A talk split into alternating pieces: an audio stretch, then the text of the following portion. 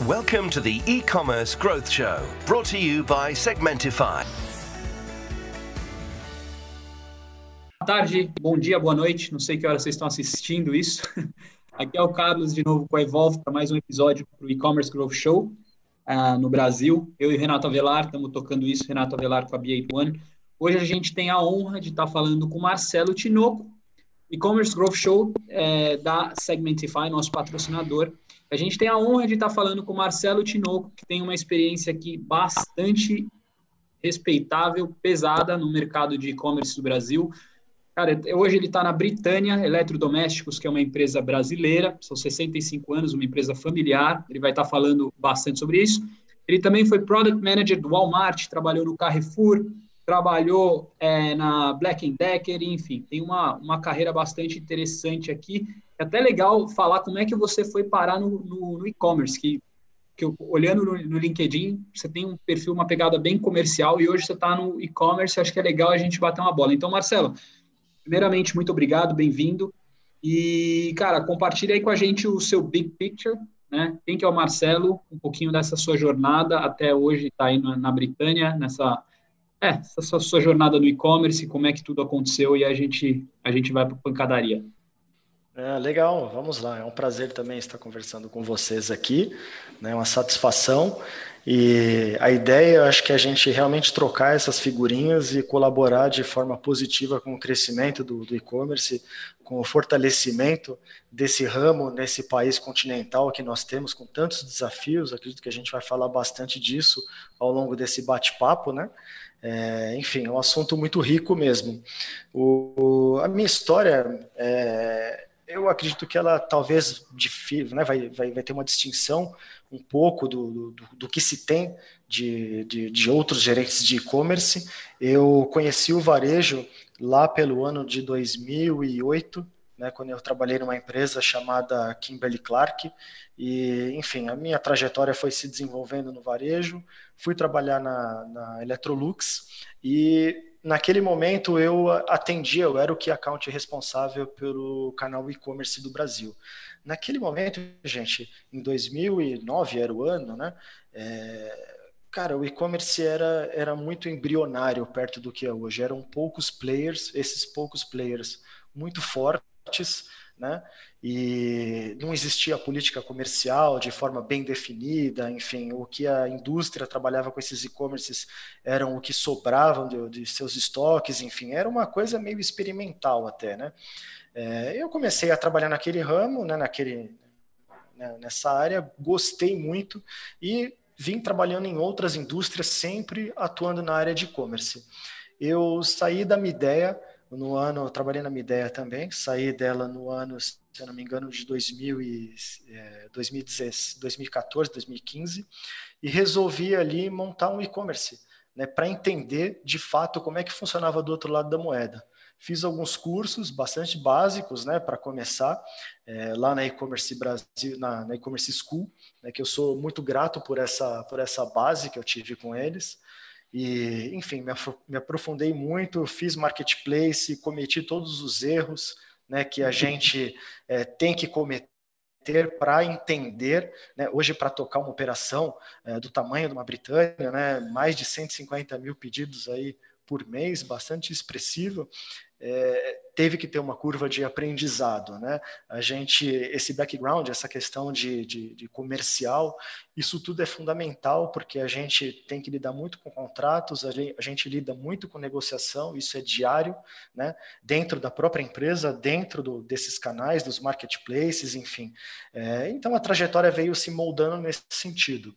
Eu senti necessidade num momento de entender ainda um pouco mais profundamente a questão do, do e-commerce, e foi aí que eu deixei a indústria e fui trabalhar no varejo, a princípio lá no Carrefour. Né? Fui tocar é, a área de eletroportáteis, criei a área de climatização, a empresa até então não trabalhava com ar-condicionado, né? É, e foi um, até um caráter experimental e que deu muito certo, isso está lá até hoje. E a gente vê então nessa, nessa evolução. De Carrefour foi para Walmart, de Walmart é, eu mudei inclusive de cidade e vim aqui para Curitiba. Tá? Então a vivência ela é bastante 360.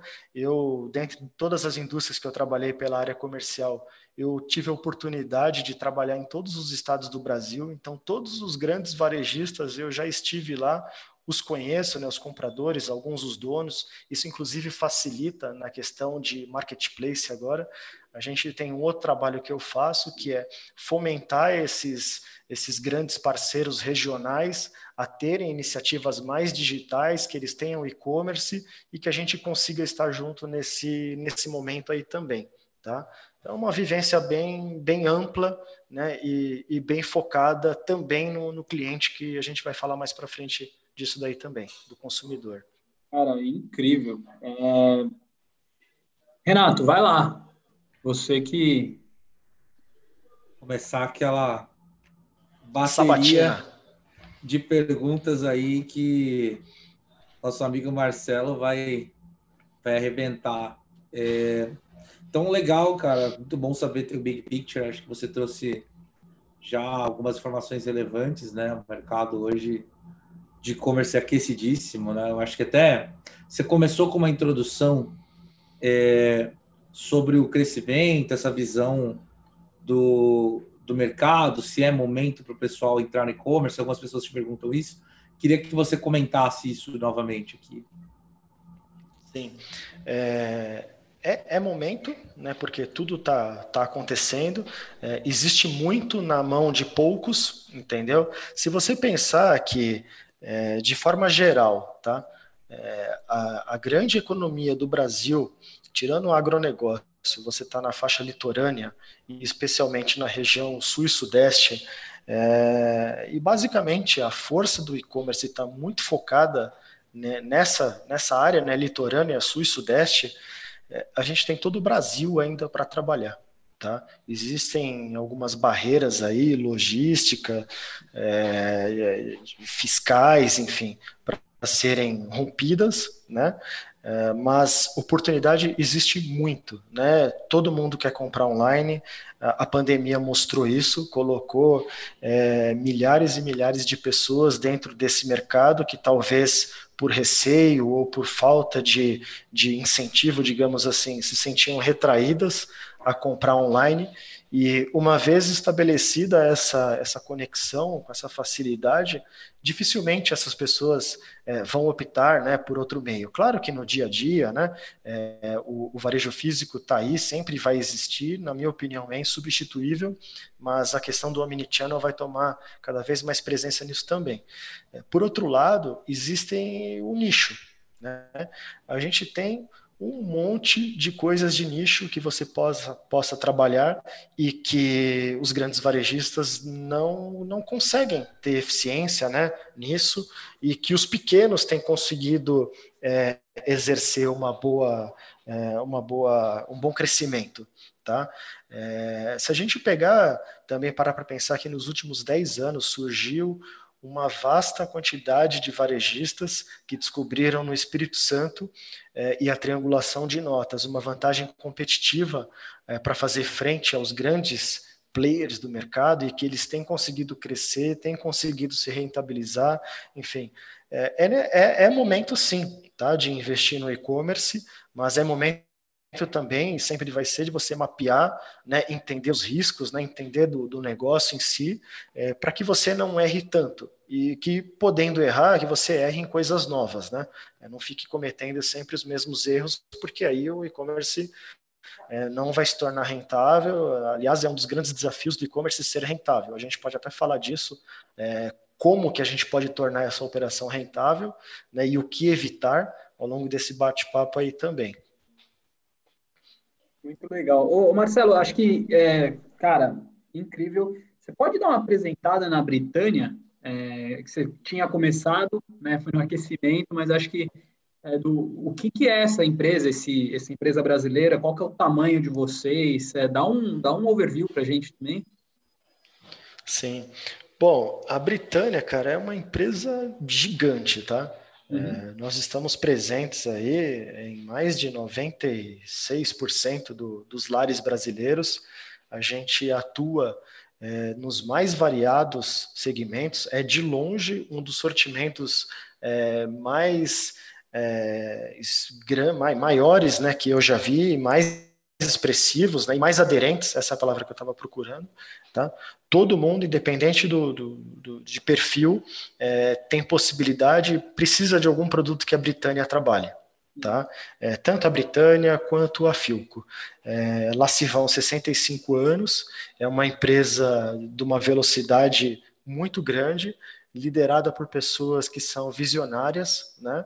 É, que, que estão dispostas a correr riscos de forma controlada e a gente participa né, de uma forma bastante legal do, do market share é, de, de, mercado de todas as categorias. Tá? A gente tem aproximadamente 4 mil SKU distintos, então já dá para ter uma base do tamanho do sortimento dessa empresa. Né? Atuamos de forma nacional e, com o e-commerce que tem aí cerca de, de, de quatro anos de, de existência, né? começou de forma bastante embrionária, com uma continha lá no Mercado Livre. Né?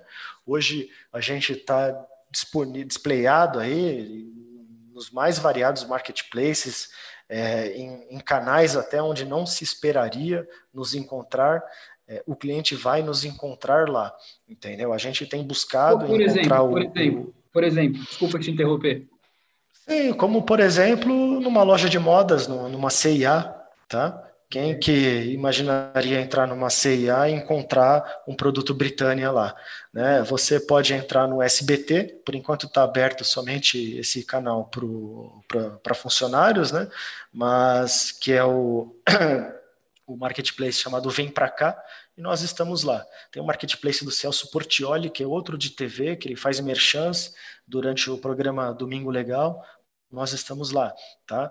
É, estamos expandindo agora para a região centro-oeste do Brasil, é, estamos expandindo, expandindo para a região norte e assim por diante. Tá? A gente está procurando encontrar o, o, o, cliente em canais onde não seria possível.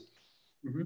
Uma pergunta, então, cara, porque é muito interessante isso que você falou. Eu, eu fiz uma entrevista com o Jonas Ferreira, ele foi. Ele está na Lojas Avenida agora, ele é o CDO lá. Ah, sim, sim. Né?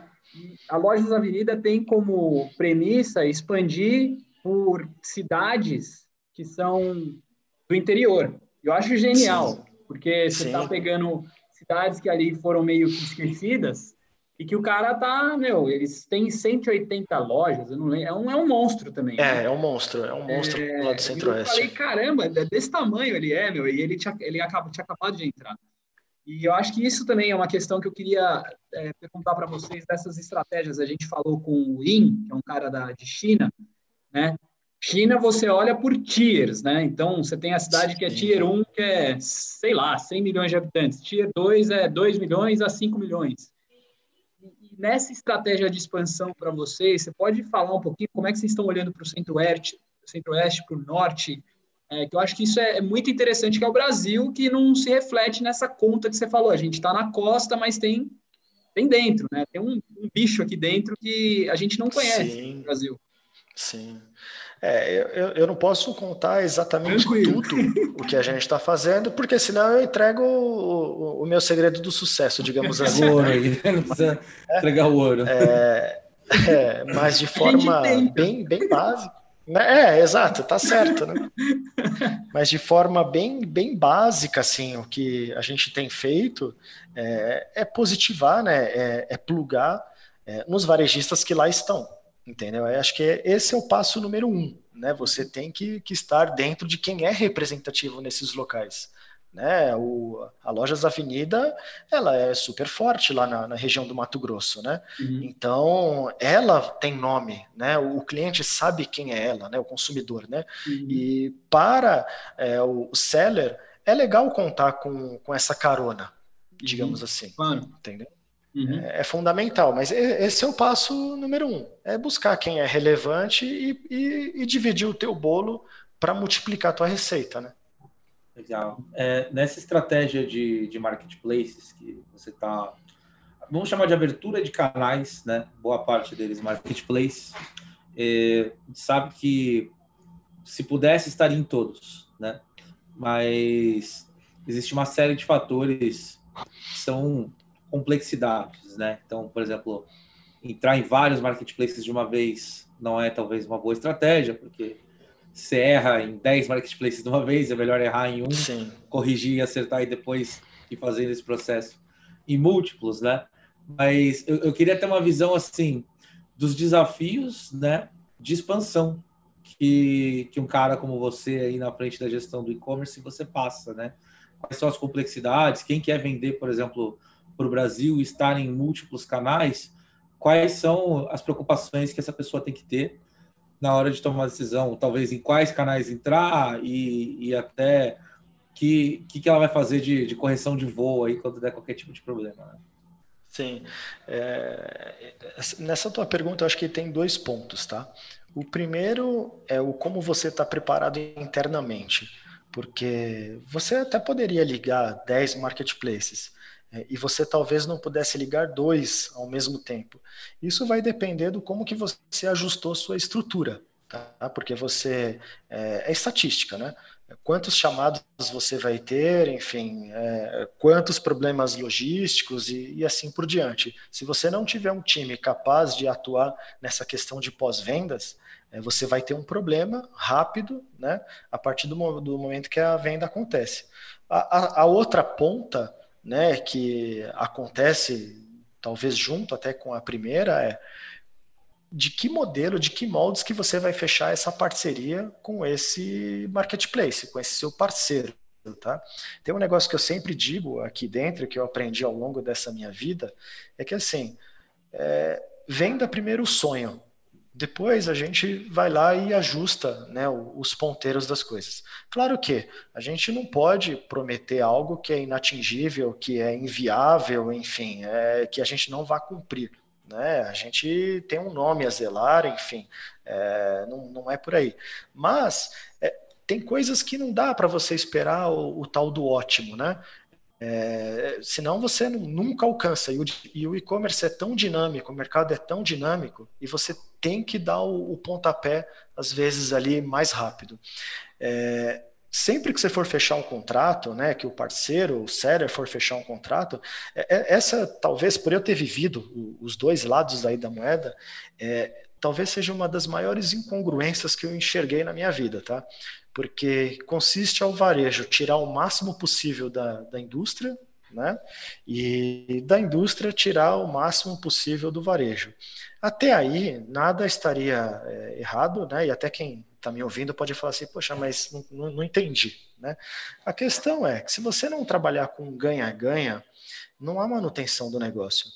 Se a, a, negociação for extremamente boa e unicamente é, unilateral, ela não vai ser sustentável.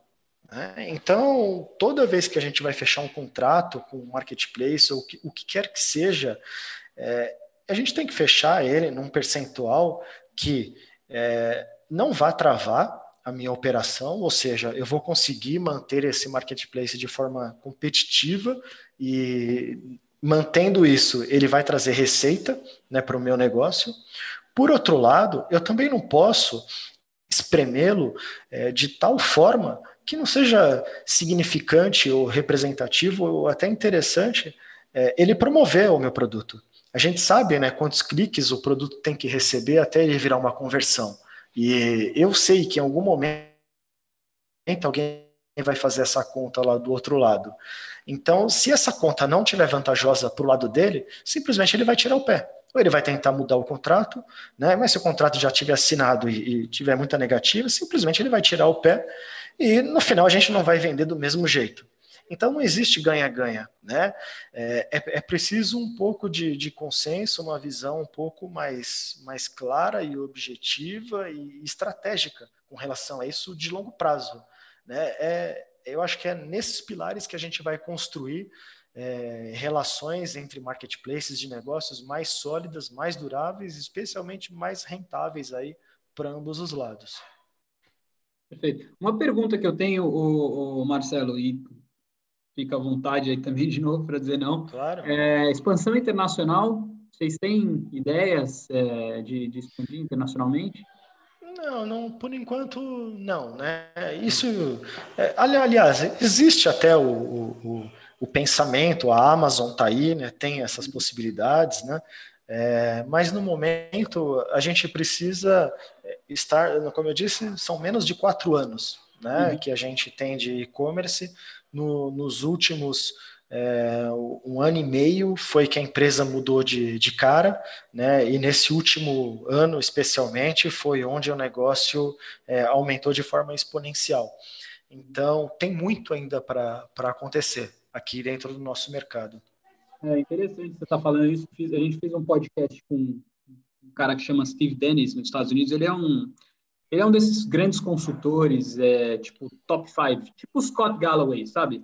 É, Sim. E, e ele estava mostrando os estudos sobre a aceleração, né? Ele, o Carl Tate, cara, ele falou que assim cinco anos, é, mais ou menos que a gente ganhou, né? De, de o que, o que demorou, pegou os estudos é. da McKinsey lá, umas comparações e falou meu, a gente acelerou isso aqui em cinco anos, o, o estado do e-commerce nos Estados Unidos. No Brasil, pelas entrevistas que a gente vem fazendo, crescimento das empresas, o, a empresa do Renato mais do que dobrou, né, Renato, de tamanho. É, cresceu 800%, cara. É, então, é, é, é, assim, não, não são todos os setores, né? A gente falou muito na semana passada também sobre os winners. Acho que esse é um tema interessante para a gente falar, Marcelo, dos winners e dos losers, né? Então, é assim, é, categoria como travel, puta, desculpa meu francês, fudeu. Sim. é, é algumas, é, moda, cara, se eu tô, eu tô, de, eu tô descalço agora, tô com uma camiseta legal, uma calça, mas tô descalço, né? Então, sim, sim. É, tem muita categoria. A gente ouve muito falar que muitas categorias aí estão é, crescendo muito. Esse digital, né? Mas também tem muitos losers, né? Tem uma galera aí que, que perdeu muito. Então, é, na sua visão, primeiro acho que falar um pouquinho dessa aceleração é, que você vê, e você está falando aí que vocês cresceram exponencialmente, mas talvez dentro do, do marketplace ou com seus colegas, você escuta falar também de gente que talvez não está tão bem. Como é que, como é que você está vendo isso? Olha, é, nesse momento foi realmente bastante atípico, né? Muitas coisas que aconteceram. E talvez um do, dos fatores que mais impulsionaram, né, quem mais favoreceu quem está bem e prejudicou quem está mal, foi a questão de estoque. Né? Quem tinha pouco estoque no início da pandemia e estava enrolado com fluxo de caixa, é, acho que a água que estava no peito né, foi para cima do nariz. Né? E quem vivia outra situação, com fluxo de caixa melhor, com bastante estoque, né? e que soube fazer, é, é, surfar esse, esse momento de forma positiva, se deu melhor. Se você parar para pensar que a gente vive vive um momento que, de, pelo que a gente ouve, né, você tem falta de embalagem de forma diversa, você tem uhum. falta de espuma. É, cara, eu fui eu fazer um merchan aqui, fui na Leroy uns tempos atrás buscar um tampo de, de madeira, uma coisa simples para fazer uma, uma coisa lá em casa e não tinha um tampo de madeira, né? Então o, o mercado ele está extremamente desabastecido de um, um monte de coisas é, eu acho que muita gente se deu bem e muita gente se deu mal por esses motivos que, que eu relatei. Né? Uhum. É, acho que basicamente isso. Claro que o setor de, de viagens, né, como você comentou, sofreu muito. Né? As empresas, as pessoas ficaram em casa, acabaram olhando para dentro, dentro de casa e produtos e serviços que estão mais relacionados né, a esse novo modo de vida né, que foi imposto é, acabaram sendo favorecidos. É, e a, a, renda e o, e o gasto acabou convergindo para esses produtos. Né?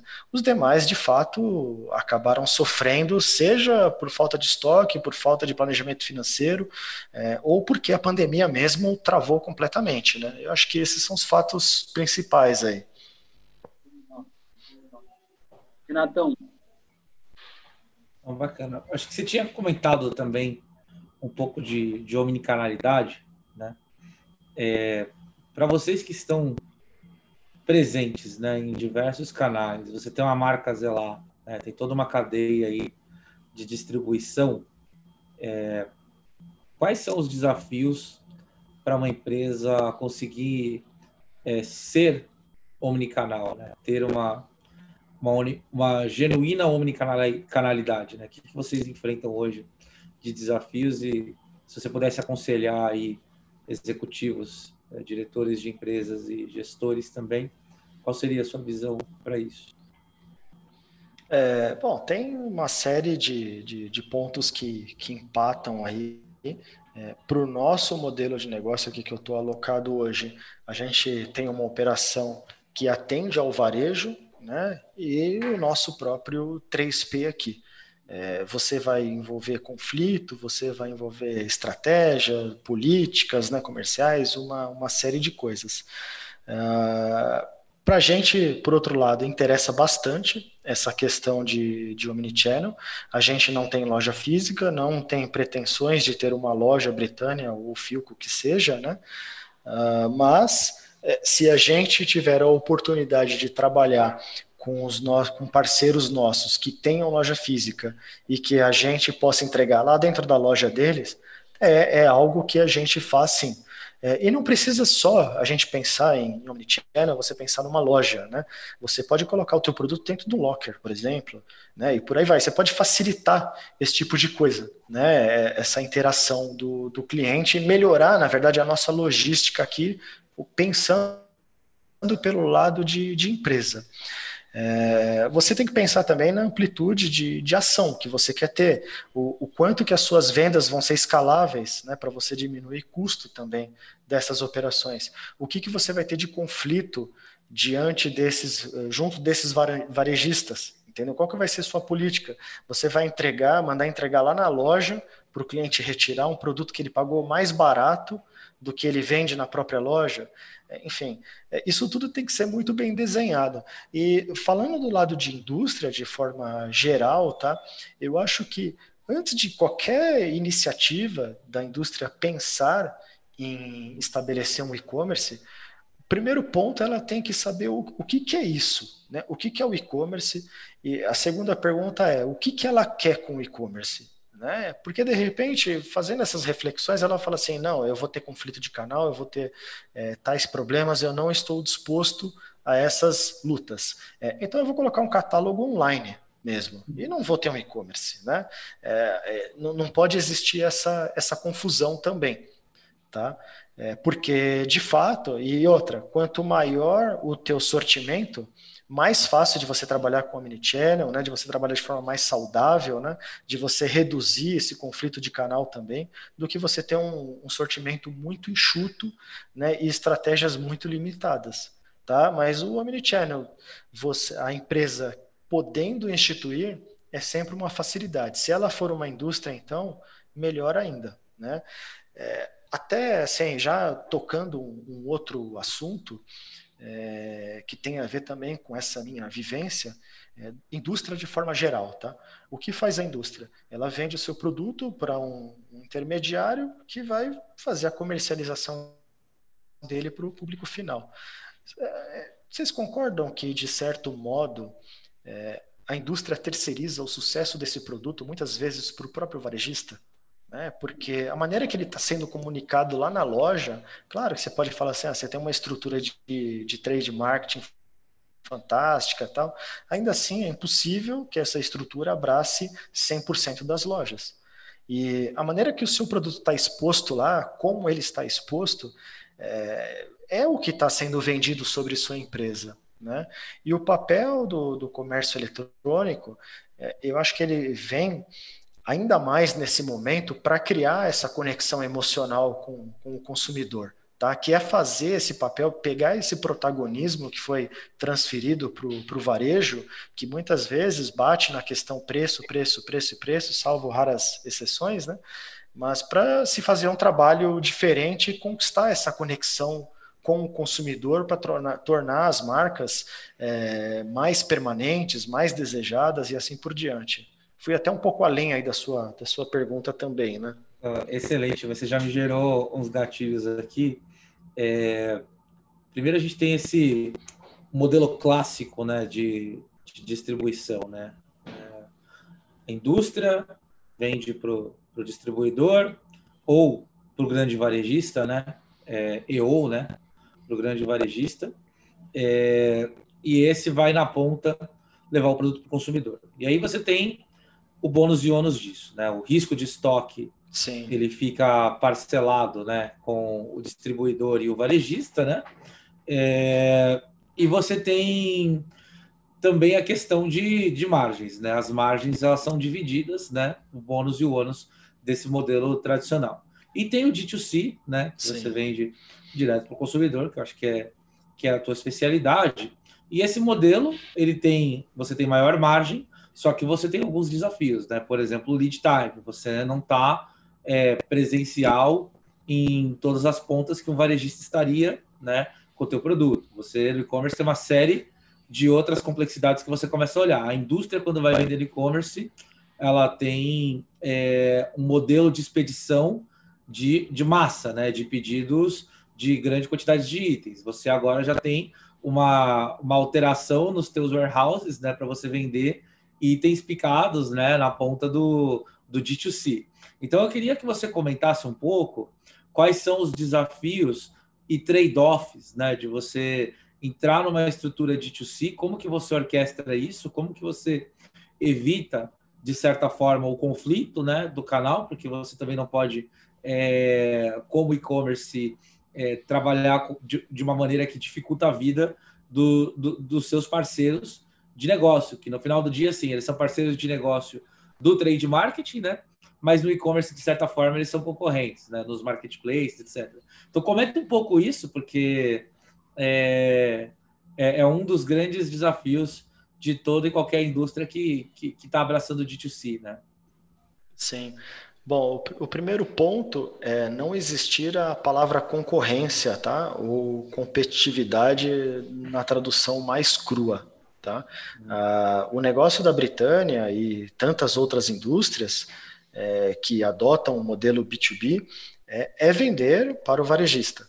O, há 65 anos, a empresa ela é parceira do, do, varejo e assim vai ser sempre. Né? É uma, uma relação bastante sólida é, e, e, ponto final. Tá? A questão do D2C, é, isso acho que vai valer para a maior parte da, das indústrias, ela tem que ser complementar. Tá? É, vamos lembrar que todos os varejos também têm a área de marketplace e também tem o 3P. E acho que o principal benefício dessa outra área é a gente trabalhar com a cauda longa. Tá? Então, esse é um do, do, dos primeiros pontos que a gente vai poder é, comentar aqui também.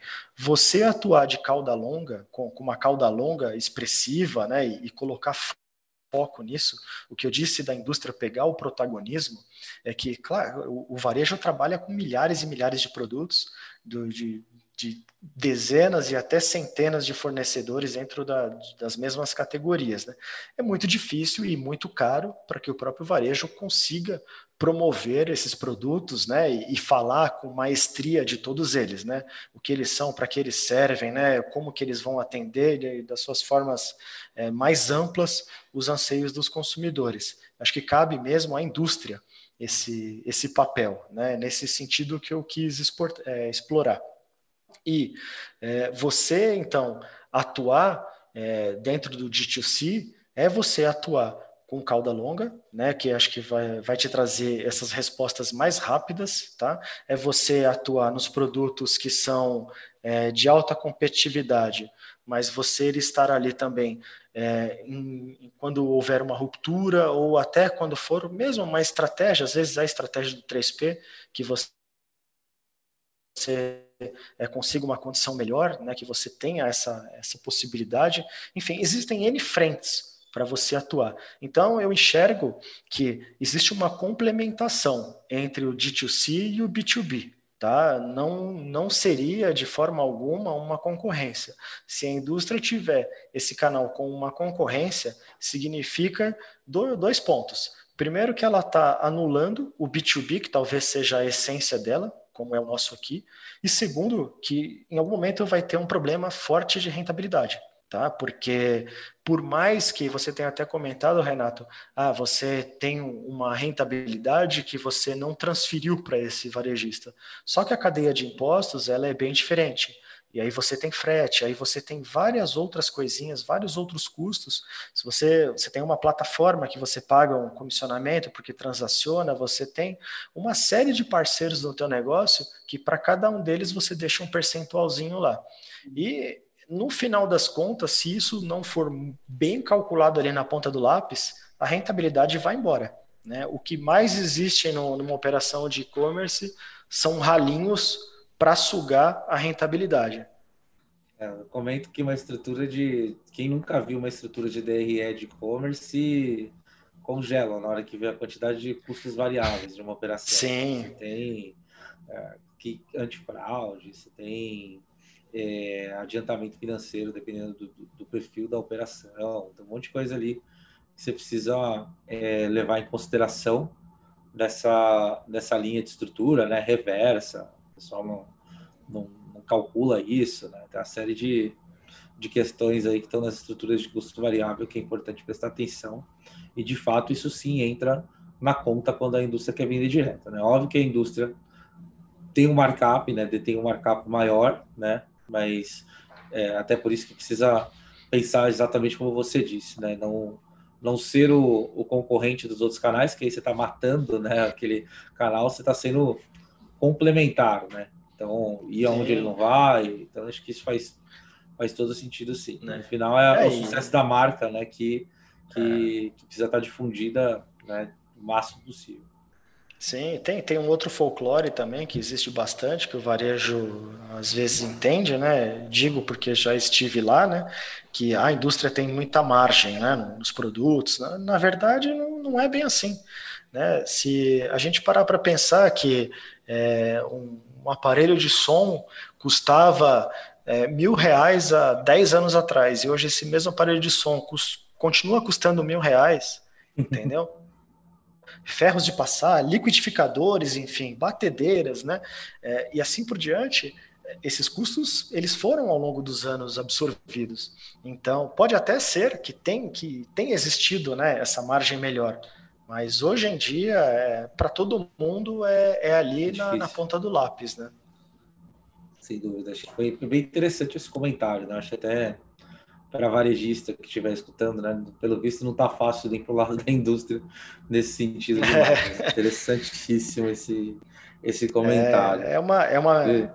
é uma mistura de bailarina com máquina de calcular, cara. Legal, legal. E deixa eu te fazer uma pergunta. Hoje, do ponto de vista de, de barreira tecnológica, né? É para vocês, porque assim, tem uma série de, de questões aí que tem que levar em consideração, né? Evitar a ruptura de estoque, você que tem um sortimento muito amplo, né? É, é algo para se prestar atenção, tem que, tem que dominar muito bem as curvas de produto, saber trabalhar bem cauda longa, tem uma série de fatores aí para você reduzir giro, né? É, e ao mesmo tempo evitar ruptura, né? A gente fala aí de plataforma de e-commerce, né? Tecnologia de plataforma, tecnologia de RP, integrações que vocês têm com é, esses marketplaces e canais, né? Então, comenta um pouco dos desafios tecnológicos, né, que vocês têm hoje, é, e não só a Britânia em si, mas o que você tem de mente também de, de outros players de, de operações aí é, similares, né? Quais são esses desafios tecnológicos? Porque às vezes a, tem operações, tem empresas que fazem a plataforma em casa, né? Tem empresas que Sim. optam, às vezes, por modelo open source, tem empresas que vão por SaaS, tem uma série de, de diferenciais aí. Claro, claro que tem um time muito competente por trás aí para escolher a tecnologia para cada cenário, cada perfil de, de organização. Mas queria essa visão tua aí, né? De, de como que está tecnologicamente, se, se a tecnologia está suportando tudo que vocês querem fazer, se, se existe um, um leque aí para é, velocidade de implementação, etc. Comenta um pouco tecnologia para a gente. Sim. É, bom, então, em primeiro lugar, a gente falar de e-commerce e indústria significa todo dia você vencer uma, uma barreira diferente, tá? É algo novo, né? É, dentro da essência de qualquer indústria e você vai sempre ter os desafios inerentes a isso. a gente diariamente né, vai criando um braço de varejo dentro de uma indústria e isso é bastante disruptivo, bastante legal ao mesmo tempo, bastante desafiador, tá?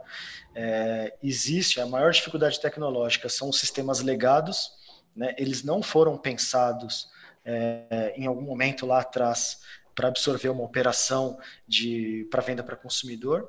Imagina que você tinha X notas por mês que era de acordo com a sua carteira de clientes, de repente isso começou a ser multiplicado aos milhares, né?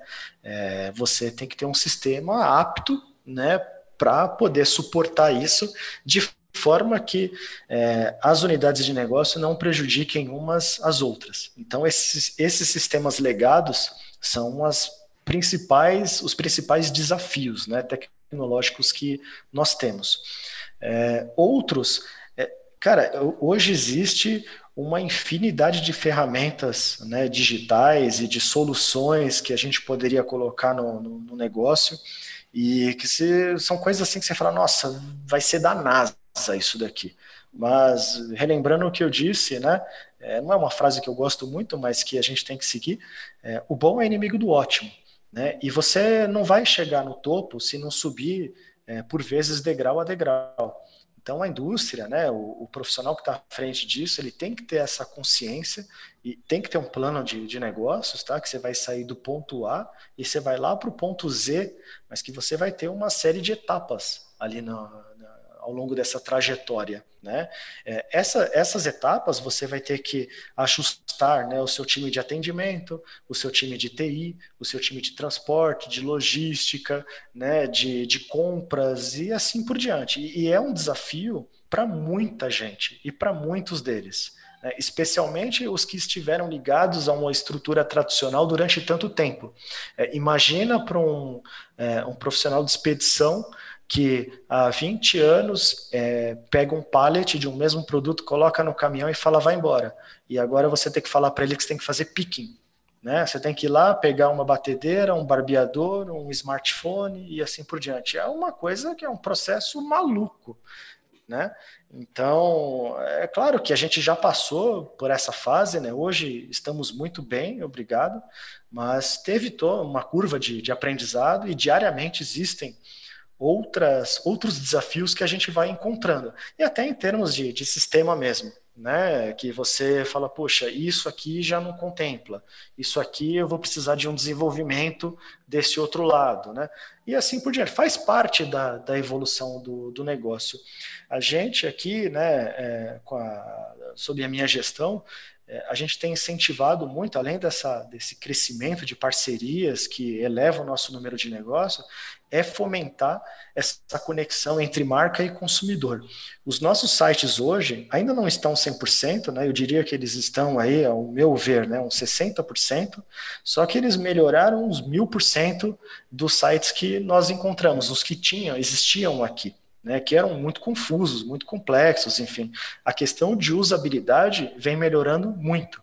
É, nós somos um dos primeiros sites do Brasil que hoje a pessoa pode fazer pesquisa por voz, tanto pelo smartphone quanto pelo computador. Né? É, se você entrar nos grandes e-commerces, dificilmente você vai ver essa funcionalidade. A gente tem a característica se o cliente tiver alguma dificuldade visual, ele pode aumentar e diminuir a, o tamanho da fonte, pode transformar negativo em positivo as cores, enfim, tem uma série de, de, é, de, de, de, de implementações que a gente está fazendo para auxiliar esse consumidor, para gerar relevância para ele também, tá? É, de forma que a gente se conecte, né? esse projeto de acessibilidade de vocês é case, cara. Eu dei uma olhada. Sim. Fiquei impressionado. Muito é. legal que vocês e... olharam para isso. Sim, e ainda falta muito, tá? Como eu disse, ao meu ver, a gente ainda está uns 60%. Claro que assim, é, isso tudo é uma, é uma evolução, e talvez a gente nunca vá olhar para negócio nenhum é, como um quadro né, e falar isso aqui está pronto. Né? O e-commerce é muito dinâmico, todo dia vem uma, uma novidade e assim a gente vai alimentando né, uh, esses pontos todos. Eu te fazer uma pergunta, cara. Você que está na frente do cockpit aí, é, tem todos esses dados, todas essas informações do e-commerce, tudo isso que você tem de tecnologia, de sistema, de integração, de canal e, e levar em consideração isso para trazer o sucesso do e-commerce da indústria, né? De outra, uma outra perspectiva, tem muita indústria que não, não tem esse, essa força, né? E os caras querem entrar no e-commerce, normalmente eles vão por um operador né, de full commerce, cara que basicamente é, absorve todo o trabalho e faz tudo isso por eles. Eu queria que você comentasse, né, já que é um caso um pouco diferente do, do de vocês, é, que você comentasse a diferença entre esses dois modelos, o que, que você acha, né? Se funciona full commerce, se não funciona para a indústria, é, quais cuidados tem que ter, etc. Acho que é um, é um ponto interessante, porque tem muitas indústrias que estão nessa dúvida, né? Eu abro o meu canal, eu testo o modelo no full commerce, o que, que eu faço, né? Que, que, qual é a sua visão sobre isso? Bom, em primeiro lugar, eu acho bastante positiva essa iniciativa, tá? É, pensar numa operação de full commerce vem de um desejo, de, da necessidade irrefutável que isso precisa existir, né? De que a indústria vai ter que ter esse modelo de negócio em algum momento, tá? É, e querer e, e, optar, na verdade, por esse modelo significa, de certo modo, em redução de custo, porque você já está indo falar é, com uma empresa ou com uma operação que sabe exatamente o que, o que fazer, você vai ter bem menos erros né, para operacionalizar tudo isso. Como eu disse, é, é, é, um trabalho bastante penoso, bastante difícil, né? É, você instituir isso dentro de uma indústria e você pegar um, uma operação de full commerce, isso meio que está pronto. É um, é um quadradinho ali, né? É, é, seguir uma, uma receita de bolo, tá? É, no entanto, ao meu ver, Tá? Isso é uma visão bastante particular, né? não estou dizendo que está certo ou está errado, mas ao meu ver isso se torna limitante em algum momento, tá? porque o, eu, eu, já tive agência, por exemplo, uma agência de, de trade marketing. Tá? É, é, é difícil você, quando você é pequeno, você tem aquele conceito de boutique. Né? Você faz tudo na, na melhor performance possível. Quanto mais clientes você vai agregando, é difícil você manter esse conceito de boutique. Né? É como um restaurante que você adora ir, né? uma comida excelente, um atendimento excelente, e você de repente resolve lá no dia das mães ou no dia dos pais. Está é, tá lotado o negócio, o atendimento cai, a qualidade cai, é, sofre isso um pouco também. E, ao meu ver particular, isso é uma das limitações que o full commerce vai trazer. Porque se hoje a gente fala né, é, que assim, mapeado, temos aí em torno de 43 marketplaces no Brasil, é, a pergunta é: será que o full commerce vai conseguir conectar é, dentro desses 43 marketplaces, entendeu? De forma satisfatória, rentável, pensando é, como a indústria pensa? Né? É, acho que é essa, essas são as, as reflexões que a indústria tem que fazer a respeito de optar por um modelo e não por outro, né? Um é mais rápido, né? Mas ao meu ver o outro no, no longo prazo ele é mais sustentável e carrega o DNA de forma mais clara, né? Na operação. Excelente, cara, excelente. Acho que trouxe muito insight bom, né? É, eu queria fazer minha, minha última pergunta Sim. Já tá, estamos batendo de tempo, não sei se você vai ter mais, Carlos. Não, é, mas tá ótimo. Queria, queria ver tua visão de, de futuro para o e-commerce, né? A gente vê aí que hoje o e-commerce brasileiro aí ele está entre 3,5 3 a 5% aí do varejo, né? No, no Brasil como um todo, né? É, isso em relação à China, em relação aos Estados Unidos, é muito pouco. Né? A gente sabe que dá para a gente triplicar o tamanho do e-commerce e ainda não vai ser nem de perto o potencial máximo que dá para chegar, né? Sim. É, a gente acelerou muito com pandemia, né? a gente acelerou muito o e-commerce, chegou muita tecnologia nova, muita estratégia, às vezes o básico, né? Executar o básico, decisões frias, foi o que salvou muita corporação, foi o que a gente aprendeu, né? É, e a gente teve esse gostinho de futuro, né? Aí eu queria, na tua visão, saber assim, qual que é o futuro do e-commerce e do varejo, né? pode ser do ponto de vista tecnológico, pode ser do ponto de vista de consumo, pode ser o que você acredita que vai ser o e-commerce aí nos próximos 5, 10 anos? Sei que é uma pergunta bem difícil, porque hoje um ano sim, são 10 sim. anos há, 10 é, anos é, atrás. Né? Mas, mas comenta isso, por favor. É, tá certo. É, bom, tem, tem vários, vários pontos aí. Na minha opinião, um, um e-commerce que mais tem a crescer é o canal alimentar. Se você parar para pensar a quantidade de operações que acontecem no, no físico né, do, desse canal alimentar versus o online é uma coisa discrepante, absurda. Né? Tem muito para crescer nisso daí também. É, essa parte de nicho tem, tende muito a se consolidar. A Luísa Trajano, ela foi bastante feliz quando no início da pandemia chamou todos os pequenos varejistas a plugar nela ela, eles com certeza cresceram muito a base de produtos diferentes. Você deve encontrar lá de, de anzol para pescar peixe marrom em beira de rio, até você comprar, de repente, turbina de avião. Né? Deve ter de tudo hoje no, no Magazine Luiza. É, mas, é, por outro lado, também tem, é, pensando de aspectos tecnológicos, o 5G está aí. O 5G vai mudar muita coisa do que a gente conhece de, de internet e de e-commerce, tá? É, basicamente, de forma imediata, a gente já tem a realidade aumentada que está aí. A gente vai ter mais forte a mista e a virtual ainda, a inteligência artificial tomando cada vez mais força, tá? A internet das coisas também vai crescer muito, produtos conectados, né? E, e assim por diante tá? É, a gente precisa ter, né, instituir cada vez mais essa conectividade, conectividade emocional que eu comentei com vocês, tá? Que é o que eu enxergo como papel da, da indústria aqui também, né? É, a gente precisa fomentar isso, essa relação com o consumidor, para que as marcas, né, estejam sempre ali na, na, na cabeça do, do cliente, para que sejam as, exclu, as, as escolhidas.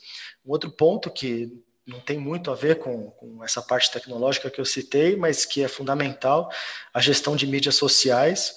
O Carlos, no começo do papo, falou aí de, de até de empoderamento, enfim.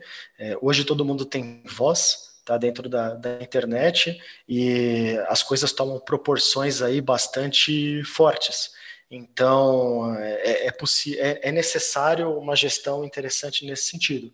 E um último ponto que fica até como insight, apoio a causas. Hoje, muita coisa é movida a causa. Então, um e-commerce, uma qualquer coisa digital, é, pode ganhar um impulso defendendo uma causa, uma causa que seja relevante, né? Através disso, ela pode encontrar aí um, uma expansão. Eu diria esses pontos aí como fundamentais. Maravilha, acho que você trouxe muita informação para a mesa, é, corrobora com a visão de futuro de, de outros executivos do e-commerce que a gente conversou até aqui, né? Acho que food foi, foi o setor aí, menina dos olhos aí para supermercadistas, né? E, pra, e isso vai, inclusive, trazer muitos novos consumidores, né? Para o e-commerce, pessoas que vão atrás da, da base da pirâmide do consumo, né? E depois acabam, como são novos consumidores, aprenderam a comprar pela internet, acaba comprando outras coisas também, né? Então isso vai ajudar a ampliar o nosso mercado e vai ajudar a ampliar a recorrência de compra. Né? Então, essa parte de food aí, acho que bem interessante levar, levar isso para a mesa. Isso já foi é, trazida para cá para o podcast por outros é, especialistas, muito legal. Essa parte de, de, de, dados, né? hoje a gente tem sistemas que processam mais dados, a gente tem, assim, basicamente as tecnologias que a gente tem de, de machine learning, algoritmos são as mesmas de muitos anos atrás, né? Mas hoje com poder de processamento, né, de maior e também até interesse, né, de, de, de indústrias, de executivos como você, que, por exemplo, você implementou a busca por voz, né, no, teu e-commerce, esse, esse, esse, esse interesse dos executivos, né, em, em, trabalhar com tecnologia de ponta vai ajudar com certeza o nosso, o nosso futuro a ser bem parecido com isso que você trouxe para a mesa aí. É, cara, fico muito feliz é, que você compartilhou todo esse precioso conhecimento e experiência é, de operação é, e e-commerce varejo para a gente. Marcelo, fico muito feliz. É, queria aí do meu lado encerrar as perguntas e, cara, obrigado. Tem nem como agradecer a participação do nosso podcast. Maravilha, eu agradeço a todos vocês aí também. Foi um prazer. Vamos trocando as figurinhas. Vamos fomentar isso aí. Muito legal, muito, muito obrigado. Valeu.